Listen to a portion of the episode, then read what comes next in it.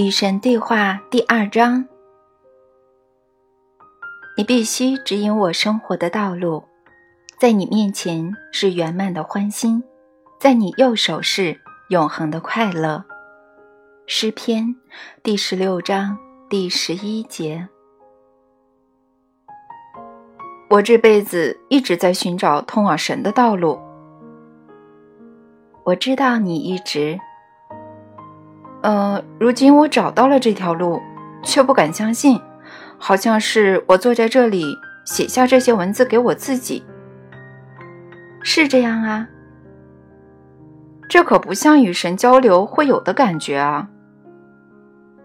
你想要各种华而不实的表象吗？我来看看能给你安排点什么呢？你知道的，对吧？有些人会把这整本书当作是对神的亵渎。如果你继续表现得像个聪明的家伙，那他们就会更会这么想了。让我来向你稍作解释吧。你认为神只能以一种方式在生活中出现，这是非常危险的观念，它阻碍你明白神无所不在的道理。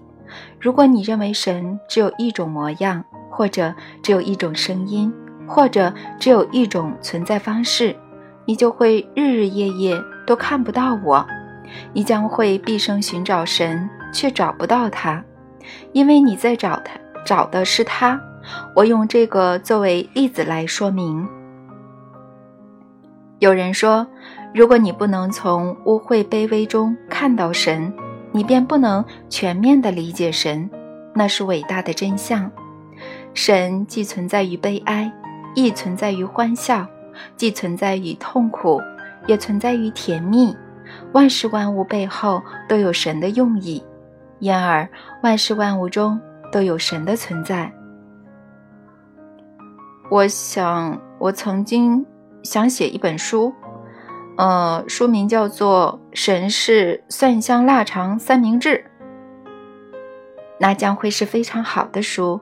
其实你的灵感是我赐予你的，你为什么不写出来呢？那感觉像亵渎神啊，至少也是对神的侮慢，那很糟糕的。对神侮慢有什么糟糕的？谁告诉你神只能用来尊敬呢？神是上与下，热与冷，左与右。神可以用来尊敬，也可以用来侮慢。你以为神不会发笑吗？你觉得神不喜欢开玩笑吗？你认为神缺乏幽默感吗？我告诉你吧，幽默是神发明的。你为什么非要用斯文的语气来跟我说话呢？难道我无法理解粗俗的语言吗？我告诉你吧，你可以像跟你最好的朋友说话那样与我交谈。你以为人世间有我不曾听见的话，不曾看见的景象，不曾认识的声音吗？你觉得我会厌恶这些，喜爱那些吗？我告诉你吧。没有我厌恶的东西，对我来说，没有什么是可恶的，一切都是生活，而生活是神的礼物，是难以言喻的财富，是神圣中的神圣。我便是生活，因为我是生活的材料，生活的方方面面都有神的用意，万事万物存在的理由都得到神的理解和批准。这怎么可能呢？人类创造出来的恶事也是这样吗？你们所创造的东西、思维、物体、事件或任何经验，不可能超出神的计划，因为神的计划是让你们去创造一切你们想要创造的一切。这种自由包含了神之为神的经验。我正是为了这种经验才创造你们的，才创造生活本身的。恶事是你们称为恶的事，然而连恶事我也喜爱，因为唯有通过你们称为恶的事，你们才能认识到善；唯有通过你们称为魔鬼所为的事，你们才能认识和去做神所为的事。我对热爱热的爱，并不多于对冷的爱；对高的爱，并不多于对低的爱；对左的爱，并不多于对右的爱。这些全是相对的，这些都是现实的组成部分。我对好的爱，并不多于对恶的爱。希特勒上了天堂。当你理解了这个道理，你就能理解神。从小我听人们说，善和恶确实存在，是与非彼此对立。有些事情在神看来是不行的、不恰当的、不可接受的，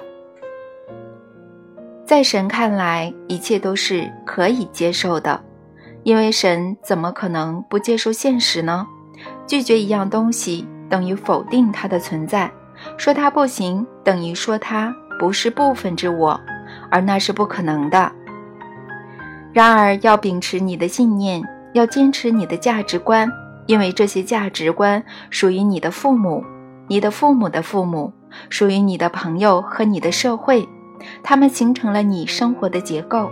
失去他们，等于拆毁你的经验的支柱。可是，你要逐一检查他们。逐一审视它们，别拆掉整座房子，而是查看每块砖头，换掉那些破裂的，那些不再支撑结构的。你的是非观念仅仅是观念而已，它们是一些思维，形成和创造你的真实身份的本质。改变他们的理由只有一个，那就是你的真实身份让你感到不快乐。改变的用意。也只有一个，那就是让你对你的真实身份感到快乐。唯有你能知道你是否快乐，唯有你能够这么说你的生活。这是我的造物，儿子，我在其中感到非常满意。如果你的价值观对你有用，请坚持他们，请为他们辩护，请为保护他们而奋斗。然而，请寻找一种不会伤害任何人的奋斗方式。伤害并非治病救人的灵丹妙药。你说坚持你的价值观，同时又说我们的价值观全是错误的，请为我解释吧。我可没说过你们的价值观是错误的，但也没说过他们是正确的。他们无非是判断、评价。决定，在绝大多数情况下，做出这些决定的并不是你们，也许是你们的父母、你们的宗教、你们的教师、历史学家、政治家。你们把许多价值判断视为你们的真相，其中很少是由你们本人根据自己的经验而做出的。可是，经验是你们到这里来的目的，唯有用经验。你们才能创造你们自己，然而你们竟然用别人的经验来创造你们自己。如果有罪行这种东西的话，那么这就是罪行，任由你们自己因为别人的经验而变成现现在的你，这就是你们所有人犯下的罪行。你们没有等待你们自己的经验，你们把别人的经验当成福音，真的是这样。然后，当你们初次遭遇真实的经验时，你们就会用已有的认识去覆盖这次遭遇。如果你们没有这么做，你们也许会拥有完全不同的经验。这种经验也许会证明你们原来的老师或者认识来源是错误的。而在绝大多数情况下，你们不想令你们的父母、学校、宗教、传统和经书出错。所以，你们否定了自己的经验，继续根据别人所说的去思考。没有什么比你们对待性爱的态度更能说明这一点。每个人都知道，在你们人类所能拥有的物质经验中，性经验是最美好、最兴奋、最强大、最提神、最新奇、最刺激、最积极、最亲密、最和谐和最具有再造力的。你们经过经验，通过经验发现了这个秘密，可是你们选择去接受其他人提出的那些关于性爱的判断、看法和观念，那些人全都想操控你们的思维。这些看法、判断和观念截然不同于你们自己的经验。然而，由于你们不愿认为你们的老师是错误的，于是你们说服了自己，相信错误的肯定是你们的经验。这促使你们背叛了你们关于这个问题的真正的真相，还造成了许多破坏性的后果。你们对待钱也是如此。每当你在生活中拥有许许多多的钱，你们就会觉得非常爽。拿到钱，你们觉得很爽；花掉钱，你们也觉得很爽。钱并没有什么不好，也谈不上邪恶，更算不上本质性的错误。然而，你们却发自内心的认可别人关于这个主题的教导，乃至为了保护真相而拒绝你们的经验，将这种真相视若己出之后，你们围绕它形成了许多思维，这些思维都是创造性的，因而你们围绕钱创造了个人的现实，这种现实把钱从你们身边赶走。因为你们怎么会设法去吸引不好的东西呢？更离谱的是，你们也围绕神创造了同样的矛盾。你们的心对神的所有经验都告诉你们，神是好的；你们的老师所教的一切关于神的知识告诉你们，神是坏的。你们的心告诉你们要真心去爱神，不用怕神；你们的老师告诉你们。神是可怕的，因为他是个睚眦必报的神。在生活中，你们要时刻害怕神的怒火。他们说，你们在神面前要浑身发抖，你们这辈子都要害怕耶和华的审判，因为耶和华是正义的。人们这么对你们说。神知道，如果你们胆敢抗拒耶和华的审判，你们将会遇到麻烦。因此，你们要遵从神的戒律，诸如此类。除此之外，你们还不能问这样的逻辑问题：如果神想要人们严格遵从他的戒律，那他为什么要创造出机会让人们违反那些戒戒律呢？啊，你们的老师告诉你们，因为神想要你们拥有自由的意志。可是，如果选了这个，没选那个，你们就要遭到责罚，这算什么自由的选择呀？如果自由的意志不是你们的意志，而是别人的意志，并且你们非遵从不可，那他怎么能称为自由呢？那些如此教导你们的人，把神变成了伪君子。人们告诉你们，神是宽恕的、慈爱的。可是，如果你们不以正确的方式祈求他的宽恕，如果你们接近神的方式不合适，神将对你们的哀求充耳不闻，将对你们的哭喊无动于衷。尽管如此，倘若合适的方式仅有一种，那也不算太糟糕。可是每个老师教的合适的方式又都不相同。你们大多数人因此将成年生活的大部分。都用于寻找正确的方式去崇拜神，去尊崇神，去为神服务。这一切的搞笑之处在于，我并不需要你们的崇拜，也不需要你们的遵从，更不需要你们来为我服务。这些是古代那些暴君，通常是妄自尊大、杯弓蛇影、专制滥权的君王，要求他们的臣民做出的行为。他们根本就不是神的戒律，而离奇的是，世界到现在尚未明白这些戒律是伪造的，与神的需要或者欲望毫无关系。神没有需要，神就是太极，太极就是一切。因此，从定义上来讲，神不需要也不缺少任何东西。如果你们选择去信仰一位莫名其妙的需要某样东西的神，这位神如果没得到他想要的，就会生气，就会惩罚那些他认为本应供奉那样东西的人。那你们就选择了去信仰一位比我小得太多的神，那你们就真的是差劲之神的孩子。